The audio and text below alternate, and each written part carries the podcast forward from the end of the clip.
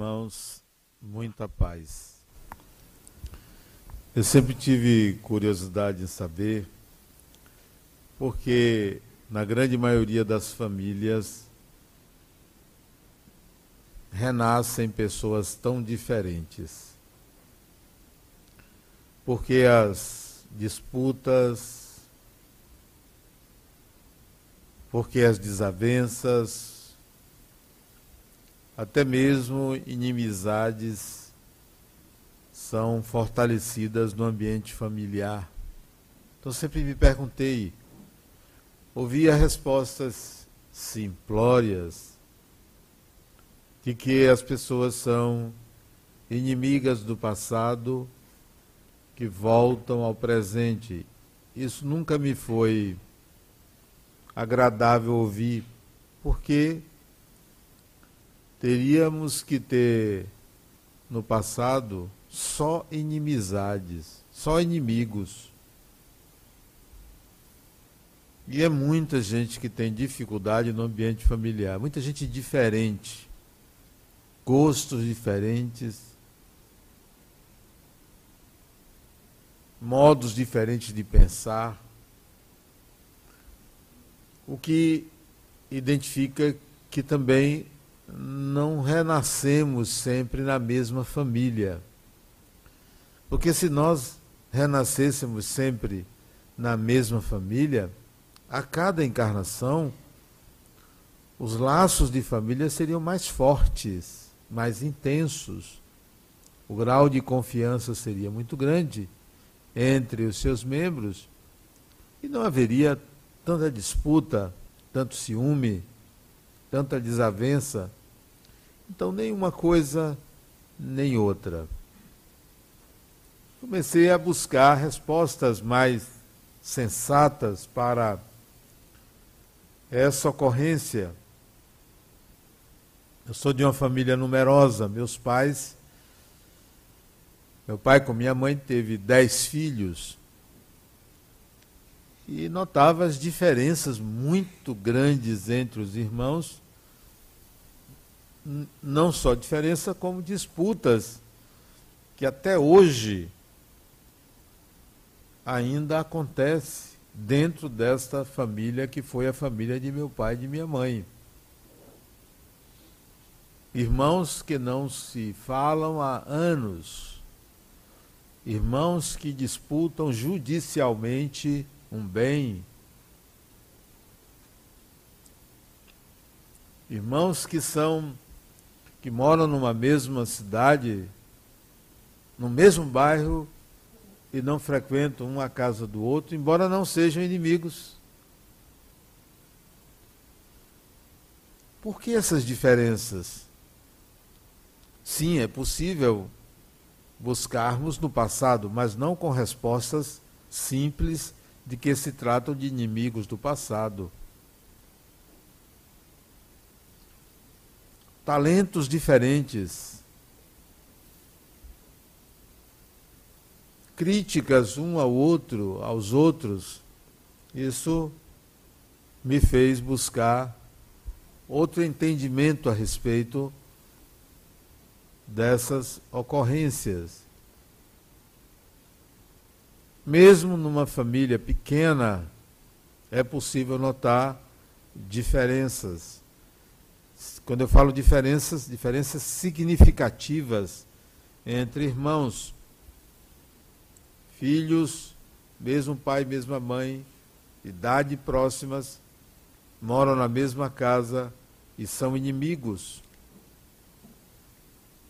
Vieram a se falar, inimigos de 20 anos, morando na mesma casa, vieram a se falar quando o pai morreu, vieram a se cumprimentar dentro de casa, não a ter amizade, a se cumprimentar depois que o pai morreu.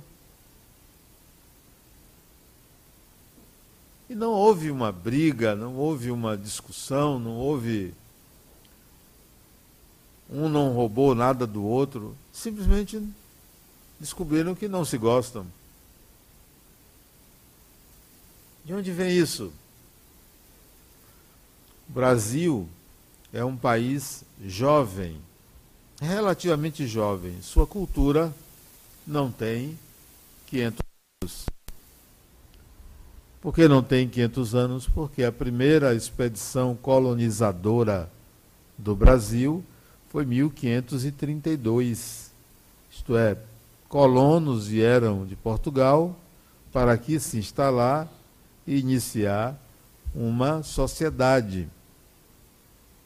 Antes não existiam expedições colonizadoras, eram expedições descobridoras.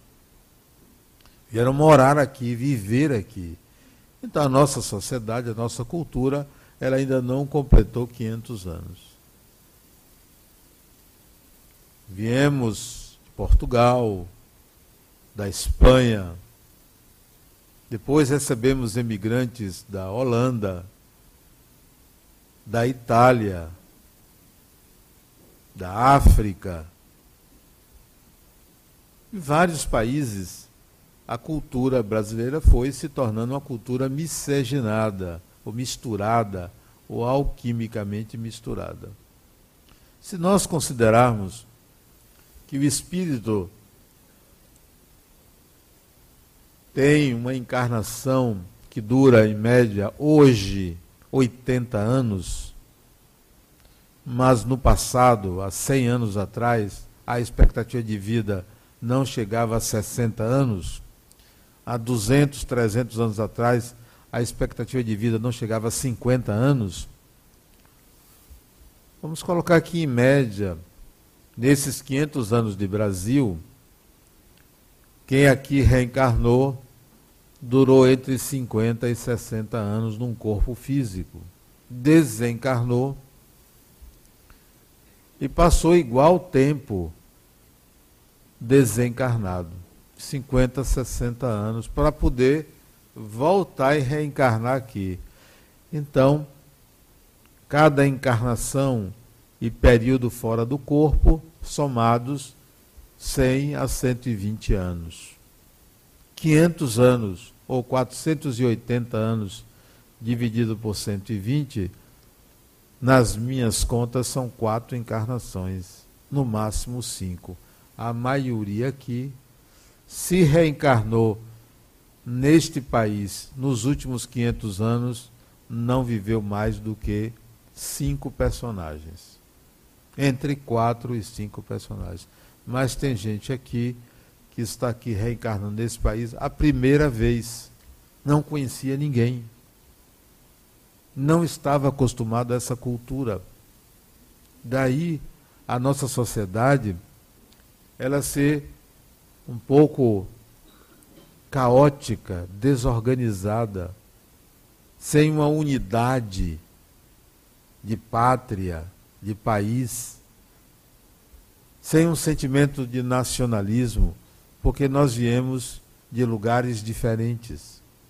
A maioria desencarna e volta para o seu país de origem. Itália, França, Alemanha, África, Ásia, Chile, Paraguai,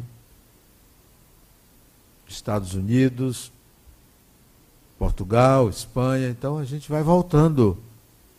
Parece que veio aqui conhecer. Vamos ver como é reencarnar ali, naquele lugar que tem muito carnaval, tem muita gente nua, tem muita liberdade, faz o que quer. Vamos ver, vamos ver o que é aquilo lá. País quente. Depois volta e o que nós encontramos é uma sociedade sem uma unidade, uma cultura sem uma unidade.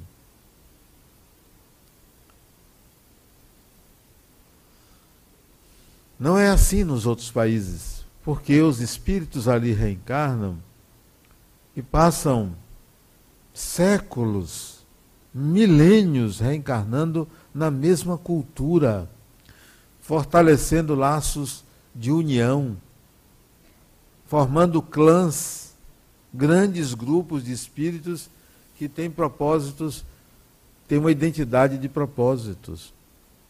Aqui parece que é cada um por si e ninguém por todos. Parece que é assim. Cada um por si, ninguém por todos. Entregamos aos que governam essa responsabilidade é deles. Infelizmente, nós fazemos isso. Resultado: reencarnamos numa família. Quem é você? Quem é você? Não sabemos, cada um veio de um lugar, cada um veio de uma direção. Somos estranhos uns aos outros. Estamos navegando em mares desconhecidos. Temos que fazer amizades. Sim, é claro, existem espíritos que reencarnam na mesma família. Na mesma família, retorna, reencontra pai, mãe, marido, mulher, irmão, irmã, amigo, reencontra. Daí as afinidades mas parece que as diferenças são maiores do que as afinidades. Então, não se trata de inimigos do passado, se trata de desconhecidos, de pessoas que estão interagindo pela primeira vez. Pela primeira vez. Não sabe de onde veio, o que gosta, o que faz, não sabe como atua, então você vai se prevenir ao outro. O que é que acontecia com o branco e o índio? O índio se prevenia. Quem é esse sujeito aí com a cor da pele diferente da minha? E aí, todo um trabalho de conquista. Assim é na re a reencarnação ao menos nesse país, em boa parte das famílias. Somos estranhos uns aos outros, temos que sair conquistando, provando que é amigo, nascendo na mesma família. Tendo que tolerar, tendo que ter paciência, tendo que ceder. É uma luta, uma conquista muito grande. E isso significa um desafio. Ora, mas há de se perguntar, por que, que você renasceu numa família onde a maioria lhe é desconhecida? Por quê? A razão é um propósito. Há um propósito. Isso não é à toa. Isso não é um jogo de dados. Isso não é uma brincadeira de Deus que joga cada um num canto e você que se vire. Se você renasceu numa família em que há mais desconhecidos do que conhecidos, isso tem um propósito para você. Talvez a necessidade do desenvolvimento de novas habilidades que você precisa obter, integrar para dar continuidade à sua evolução. Não se trata de um karma de algo absoluto, mas sim de uma circunstância evolutiva numa sociedade ainda primitiva, ainda não madura, uma sociedade que precisa que os espíritos que aqui renascem tenham uma visão mais compreensiva do que é evoluir de como evoluir em grupo, em conjunto. Se nós olharmos a Europa, conjunto de países, mas ao mesmo tempo um país onde há uma diversidade muito grande, por força da guerra, das duas guerras, principalmente da Segunda Guerra Mundial, as, as sociedades tiveram que se fortalecer, tiveram que se unir internamente, uma unidade interna para vencer um inimigo comum. Esse inimigo comum era o nazismo. A França teve que se unir, a Inglaterra teve que se unir. Os países tiveram que se fortalecer para vencer um inimigo comum. Nós não temos guerras, ainda bem. Pelo menos guerra mundial. Temos guerras internas, que morre mais gente do que as guerras mundiais. Nós não precisamos de guerra para isso, nós precisamos de um amadurecimento para, em família, aprendermos a conviver com as diferenças e na sociedade aprendermos a viver com idênticas diferenças, com o, o diferente. Onde estão os parentes daqueles que se acham deslocados dentro de uma família? Onde estão seus parentes? Se você se distanciou deles numa encarnação, ou porque você não mais consegue conviver com eles e se baniu ou foi banido. Eu vivi uma experiência há uns anos atrás, acho que há uns 13 anos atrás. Eu fui falar numa cidade dos Estados Unidos chamada New Jersey, próxima a Nova York, do outro lado do rio. num centro espírita, fui fazer uma palestra.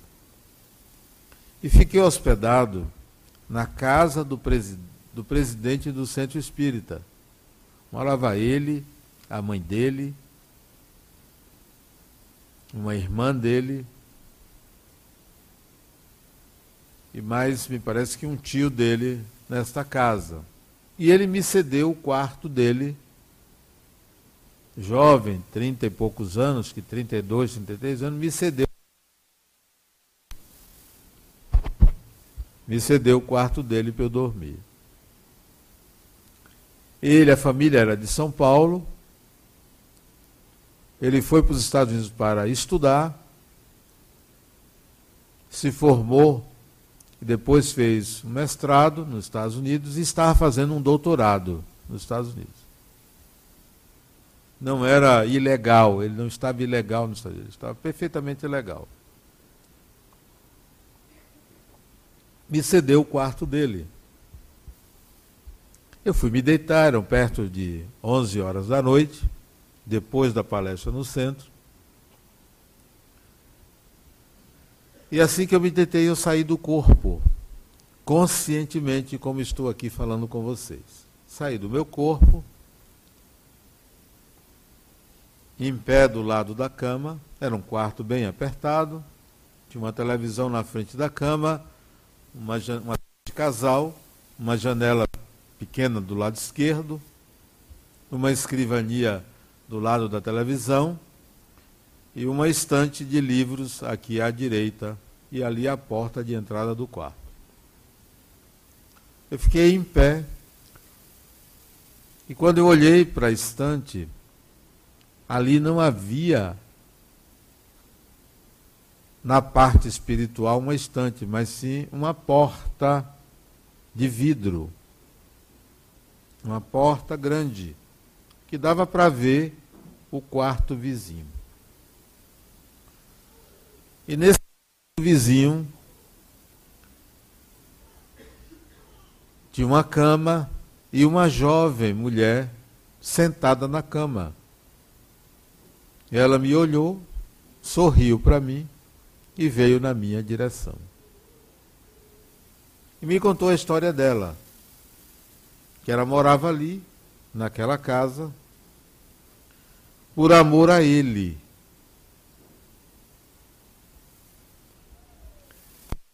Eles.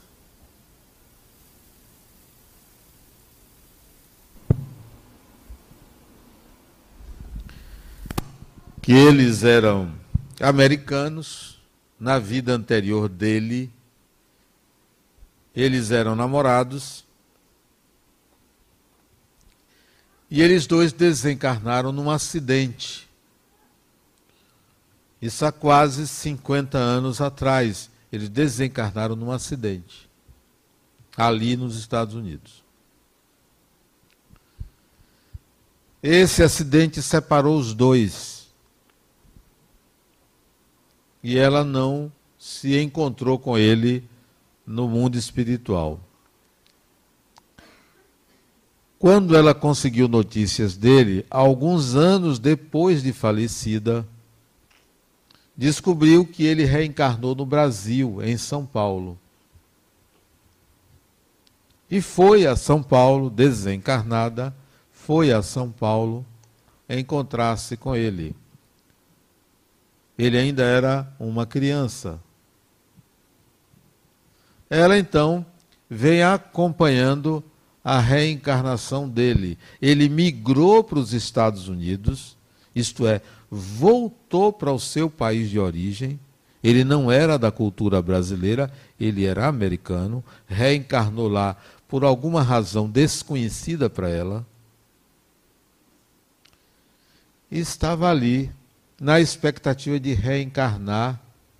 Não pôde reencarnar no Brasil, não conhecia ninguém. Ele, nos Estados Unidos, tinha uma namorada, agora, ia se casar com ela e a namorada do passado estava na expectativa de renascer filha deles. Era a oportunidade dela continuar ao lado do amor da vida dela.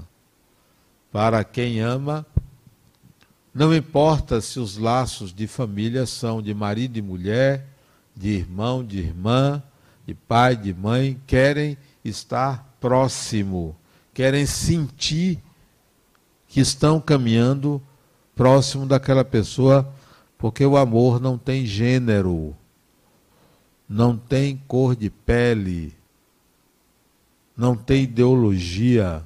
O amor é o amor.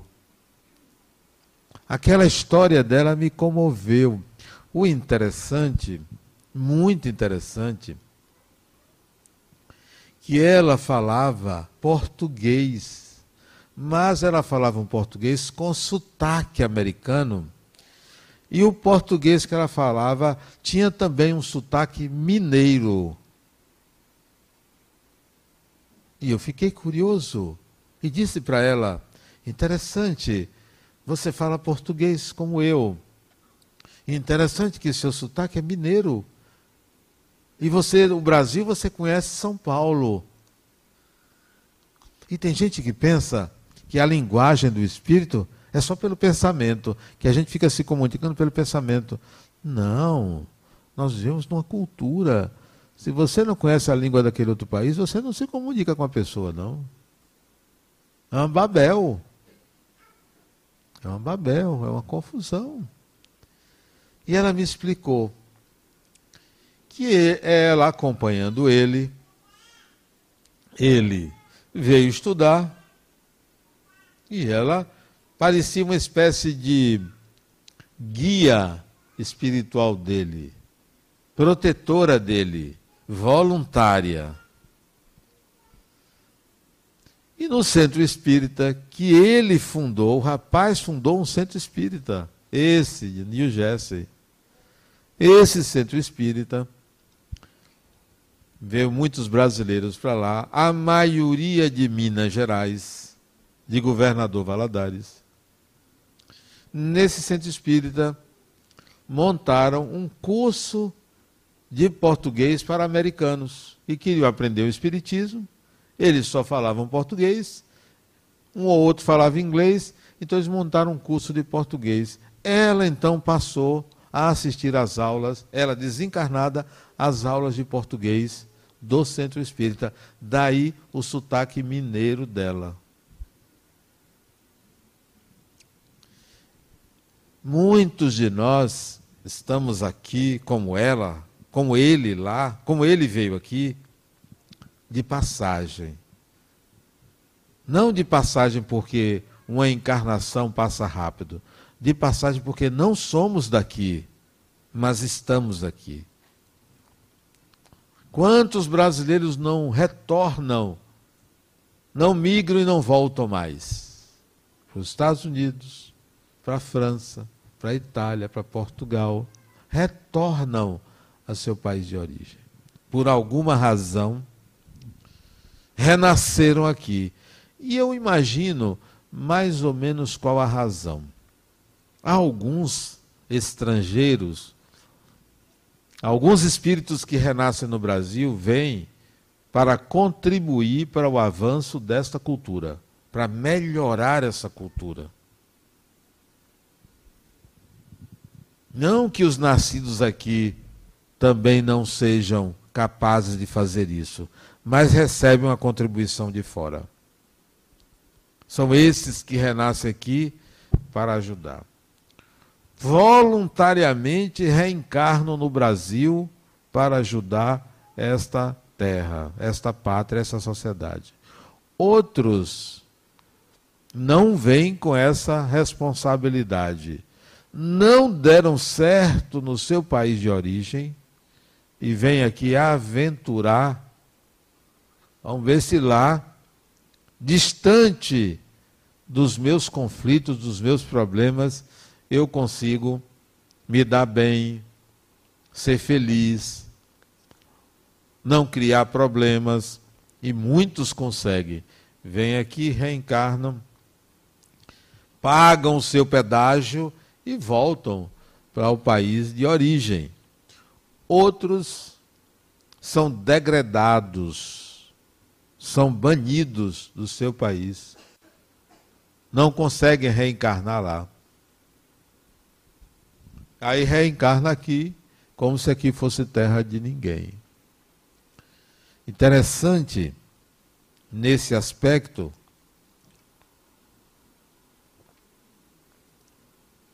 estávamos conversando com os amigos e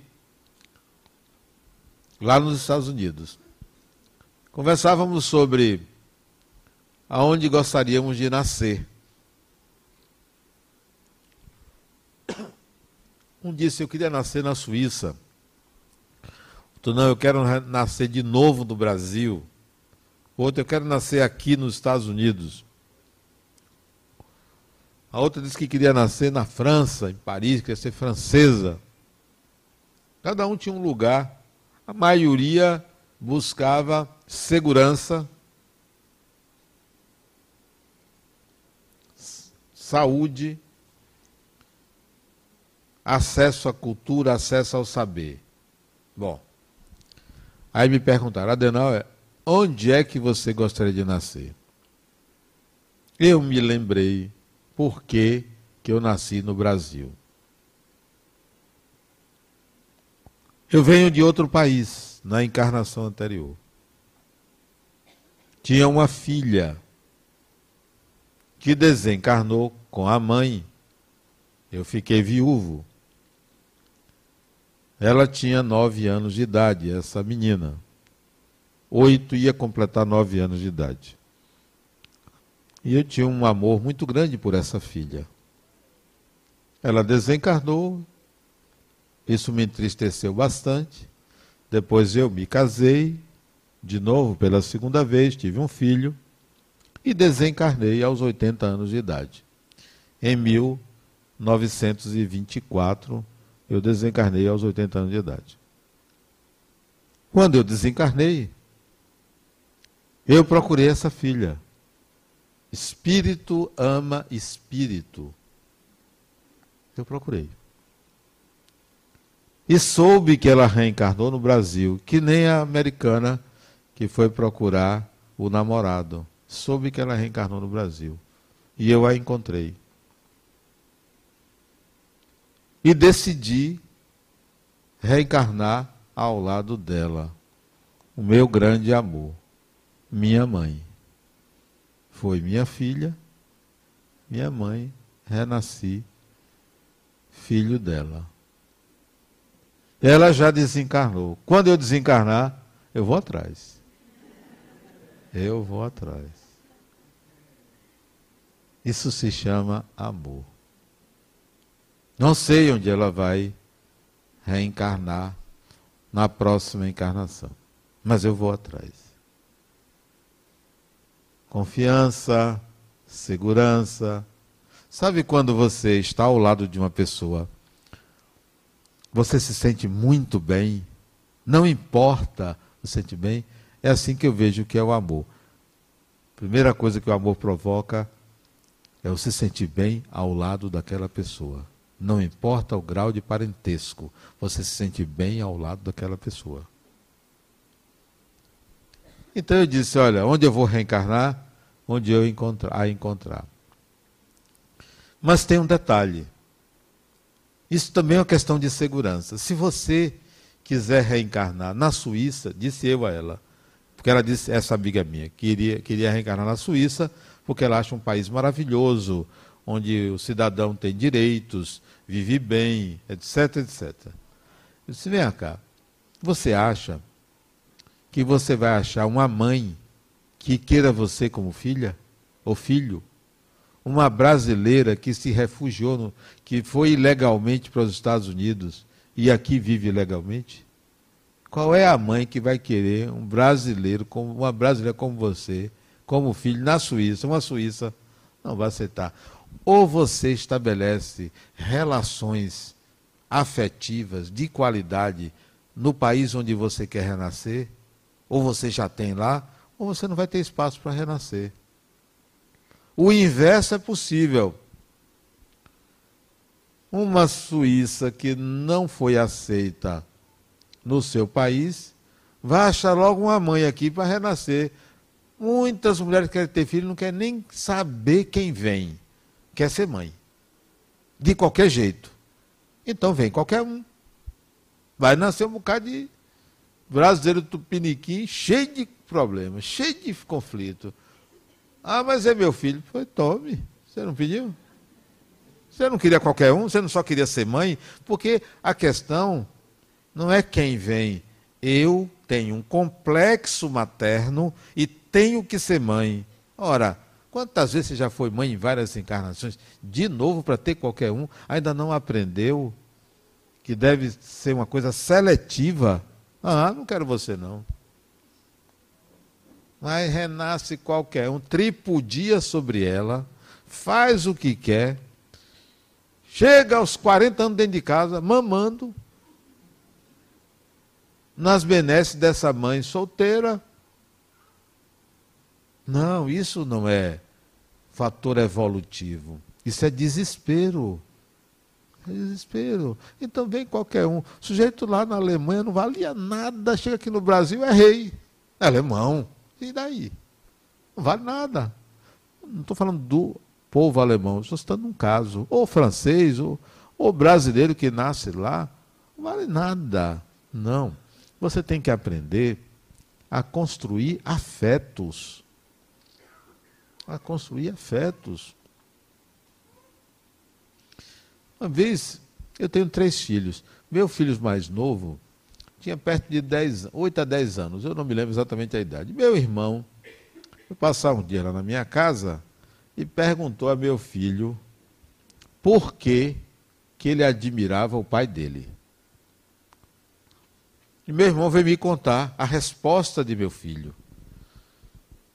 Diego, por que, que você admira seu pai? Antes de meu irmão dizer, eu disse: Eu vou lhe dizer qual foi a resposta de meu filho. Por que, que ele me admira? Ele me admira porque eu sou inteligente. Eu. Né? Me admira porque eu sou trabalhador, pessoa trabalhadora, bem sucedido profissionalmente. E me admira porque eu dou bons presentes a ele. Ele disse, ele não disse nada disso. Ele disse que admira o pai dele porque o pai dele é carinhoso com ele. Essa foi a resposta do meu filho, que eu não esperava. Porque se é uma coisa que eu valorizo na relação com meus filhos é o carinho, o afeto, o toque, tocar, o abraçar. Conselho eu deixo para a mãe dar. A mãe sabe dar excelentes conselhos. Para estudar, por exemplo, eu deixava com a mãe. A mãe dava excelentes conselhos. Ela tinha uma espada de plástico, que era o conselho. Era excelente conselheiro. Eu estou falando você, estou rindo, mas. Era a espada de Rimé. Era. Era. Era excelente conselheiro. Bom, minha, minha mulher dava excelentes conselhos. Então o que ele valorizava era o carinho. Seja afetivo com os seus pares, com seus irmãos, com seus pais, com seus filhos. Isso é que fortalece os laços de família. Não é você chegar e doutrinar. Vou doutrinar, vou, vou ensinar coisas boas. Ensine pelo exemplo. Ensine pelo exemplo. Ó, oh, senta aqui. Senta aqui do meu lado, senta aqui no meu colo, vamos conversar. Então você não vai conseguir reencarnar em outro país se não tiver uma mãe que lhe queira, porque isso é programado espiritualmente. Agora, se é aquela desesperada que quer ser mãe de qualquer jeito, o primeiro que passar, ela pega. Passou perto, ela atrai, reencarna. Aí vem de todo jeito, cheio de TDAH, cheio de vontade, né? não está nem aí, não conhece, não sabe quem é. Cheio de direitos. Já viu quantos direitos têm os filhos sobre seus pais? Você fica sem saber o que fazer, porque eles querem tudo. Minha casa sempre foi assim: meus filhos podem pedir tudo. Pedir não ofende. Pode pedir peça, pode pedir. No tempo certo, se eu tiver condições, sai. Se não, cheio de direitos? Não. Não podemos ter uma sociedade onde quem está chegando tem mais direito do que quem está saindo. Não pode. É uma inversão total. Você vai numa sala de aula, o aluno tem um poder. Quem deveria ter esse poder é o professor, e não o aluno. Mas aqui é o aluno que bate, xinga, faz o que quer. Onde nós estamos? É uma inversão total. Então, vamos construir uma sociedade mais afetiva, para que a gente possa escolher aonde nascer, aonde renascer. Tem sempre um amigo. Ah, eu conheço fulano, eu reencarnei há 400 anos perto dele, eu sei quem é. Boa pessoa, boa gente. Esse espírito é bom espírito. Porque aqui, quando você vai buscar um emprego, pede a folha corrida, ficha criminal sua, né? Sai lá. No mundo espiritual, esse negócio está na frente. Todo mundo já sabe quem é você. Esse daí, que nada que eu não vou reencarnar junto de fulano. Qual é o critério que eu vou utilizar para a minha próxima encarnação? É assim. E foi um critério que eu nem precisei exigir, porque minha mãe era assim. Meus pais gostam de estudar. Ah, não gosta não? São farristas? Esse eu não quero. Pode. Não quero renascer com você, não. Eu quero renascer numa família onde meus pais tenham gosto pelo estudo. Gosto. Eles gostam. Não é eles querem para os filhos, não. Eles gostam do estudo. Primeiro critério. Segundo critério que eu vou usar, com que eu quero renascer, tem consciência da imortalidade, que eu não quero perder tempo tendo que né, tá ensinando o pai. Não, tem, tá, tem, tem iniciação. Ah, mas é da religião tal. Isso já é um problema para mim. Vou ter que lidar com uma pessoa que pensa muito diferente. Buscar afinidades. Bom, localizei, vamos ver se eu consigo convencer. Oferecer alguma coisa, eu prometo ser um bom filho, eu prometo ajudar, vou, porque você tem que ter um portfólio de ofertas. Onde é que você vai reencarnar? Porque eu venho de uma família numerosa que metade dos irmãos não vou querer nascer junto, não. Vai procurar né, outra família, outro lugar, né?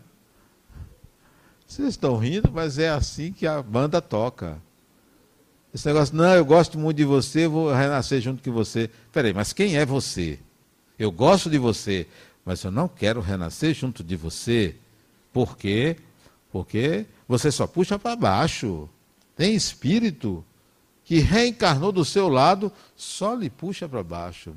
Dê um tempo, digo, fulano, dê um tempo, reencarne no Japão, na China, deixa eu aqui. Não vamos ficar juntos. Não, tem espírito que, quando estão separados, estão ótimos. Quando estão juntos, não presta. Não presta. Porque um prejudica o outro. Tem que separar. Tem que botar um na Indonésia, o outro aqui no Nordeste do Brasil. Para ver se se distanciando, crescem. Não, eu não vou querer reencarnar em pessoas que só estão pensando no fim de semana tá tomando uma. eu não bebo. Eu não bebo. Ou então, não gosto de trabalhar. Mas eu vou querer dar boa vida a outro espírito. Que nem dar boa vida. Trabalhar, trabalhar para dar boa vida a malandro. Ou malandra? Não, quer não. Quer gente trabalhadora. Porque o mundo precisa de empreendedores. Você só quer dormir. Eu tenho paciente de 92 anos, eu chamei de preguiçoso. Você não faz nada. Preguiçoso. 92 anos, preguiçoso. Botei ele para trabalhar. Vai trabalhar, rapaz. Você não vai desencarnar? Você vai desencarnar glorioso, trabalhando. Ah, mas eu me aposentei porque quis. Pior para você. Né? Já está trabalhando. Então, vamos pensar de uma forma diferente sobre parentela. Quem são meus parentes? Não, meus parentes não são aqueles que renasceram na mesma família, porque a família é de minha mãe. Era de minha mãe, não é minha. A família era dela. Ela e meu pai fizeram uma família. A minha família é a família que eu gero. A família de minha mãe não é minha família. A família que eu gerei. Eu gerei uma família, três filhos, tenho netos. Essa é minha família. Eles, todos três, já geraram família. Já têm as suas famílias. Minha família hoje é eu e minha esposa. Essa é minha família hoje. Reduziu, porque eles geraram família deles. Não posso viver em função da família deles, porque eu tenho a minha, que ampliei. Eles saíram, minha família agora, meus amigos, minha família, tenho amigos, bons amigos. Meus filhos não moram comigo, moram fora, em outro estado, outros estados. Então ampliei minha família. Minha família é o harmonia, né? As pessoas que eu tenho, que eu conheço aqui dentro, brigamos, ah, como briga. Mas é coisa de família, família briga, né? Todo mundo é igual. Né? Então amplie seus laços de família. Alguns aqui eu gostaria que reencarnar juntos porque são pessoas empreendedoras, empreendedoras espirituais, são agentes de Deus. Isso é bom. Nunca vi meus irmãos como rivais, não são rivais. O único rival que eu tenho sou eu mesmo. Um dia escolha você como rival. Lute contra você mesmo. Essa é uma boa luta. Porque lutar contra o outro é burrice. Me desculpem. Lutar contra uma pessoa é burrice. Lute contra você mesmo. Contra as suas inabilidades, contra as suas dificuldades. Lute contra você. Você tem que ser o seu maior rival. O seu inimigo é você, mas é um bom inimigo com quem se deve lutar todos os dias. Quando você vencer, o mundo vence. Então, não considere seu irmão, sua irmã, seu pai, sua mãe, seu inimigo. Ah, mas ele me tirou tal coisa. Dê, leve. Até logo, não fica nada. A posse de um bem material é apenas para administrá-lo. Se alguém lhe roubou, é porque não era seu. Se for seu, a vida lhe devolve. Não, não brigue contra seus irmãos. Não brigue, não. Eles não merecem a sua raiva. Eles não merecem a sua ira. Dê a eles o que você reclama que quer deles. Né? Atenção, carinho, cuidado. Ah, mas eles não merecem. Oh, Deus dá quem merece a quem não merece. Então, quem são seus irmãos?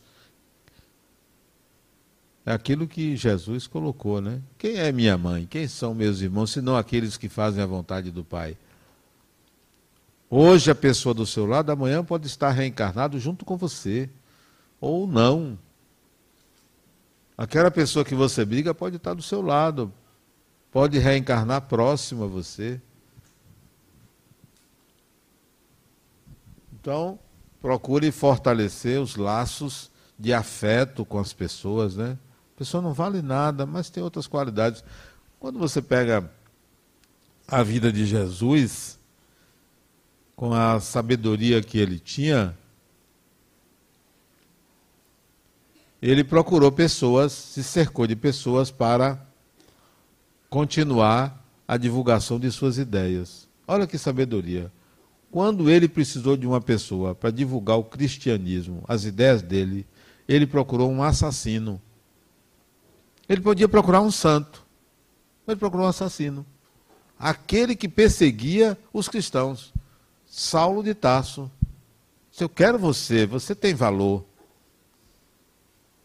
Foi quem ele procurou. E o sujeito mudou. Agora, para mudar, Jesus derrubou ele do cavalo e cegou ele. Não tem negócio de conversinha, não. Ah, vem cá que eu quero você, vou lhe prometer isso. Não, derrubou do cavalo e cegou. Tome aí, ó. É assim que você tem que ser, humilde. E para servir a mim, não venha com empáfia, não. Derrubou do cavalo, não teve conversinha. Vá, não sei aonde, Ananias vai dizer o que você vai fazer. Pronto. E deixou ele lá, ele teve que se virar. Então, se Jesus, que é Jesus, procurou o assassino, não sou eu que vou ficar discriminando pessoas, escolhendo os bonzinhos. Eu quero os capazes. Os que são determinados, os que são decididos, os que vão pagar um preço pela personalidade que têm.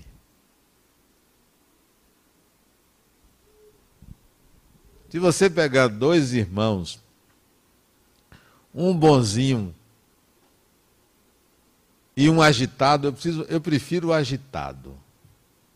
O bonzinho pode ser muito bonzinho, mas pode não querer trabalhar. Pode querer viver da caridade alheia. Olha as pessoas sem julgá-las, sem rotulá-las, sem discriminá-las. Convide-as para a convivência pacífica, amorosa mais voltada para, um para o trabalho de construir um mundo melhor, uma sociedade melhor.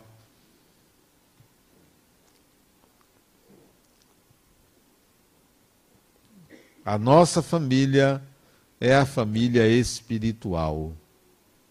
É de onde nós viemos.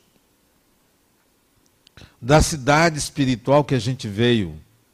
Alguns aqui não vieram de cidades espirituais que ficam acima de Salvador. Que eu conheça, tem pelo menos umas três. Não vieram daqui. Vieram de cidades que estão fora da órbita da cidade de Salvador, do estado da Bahia. Nosso lar, por exemplo, é uma cidade espiritual que fica acima da cidade do Rio de Janeiro. É situada ali. São Paulo tem outras cidades.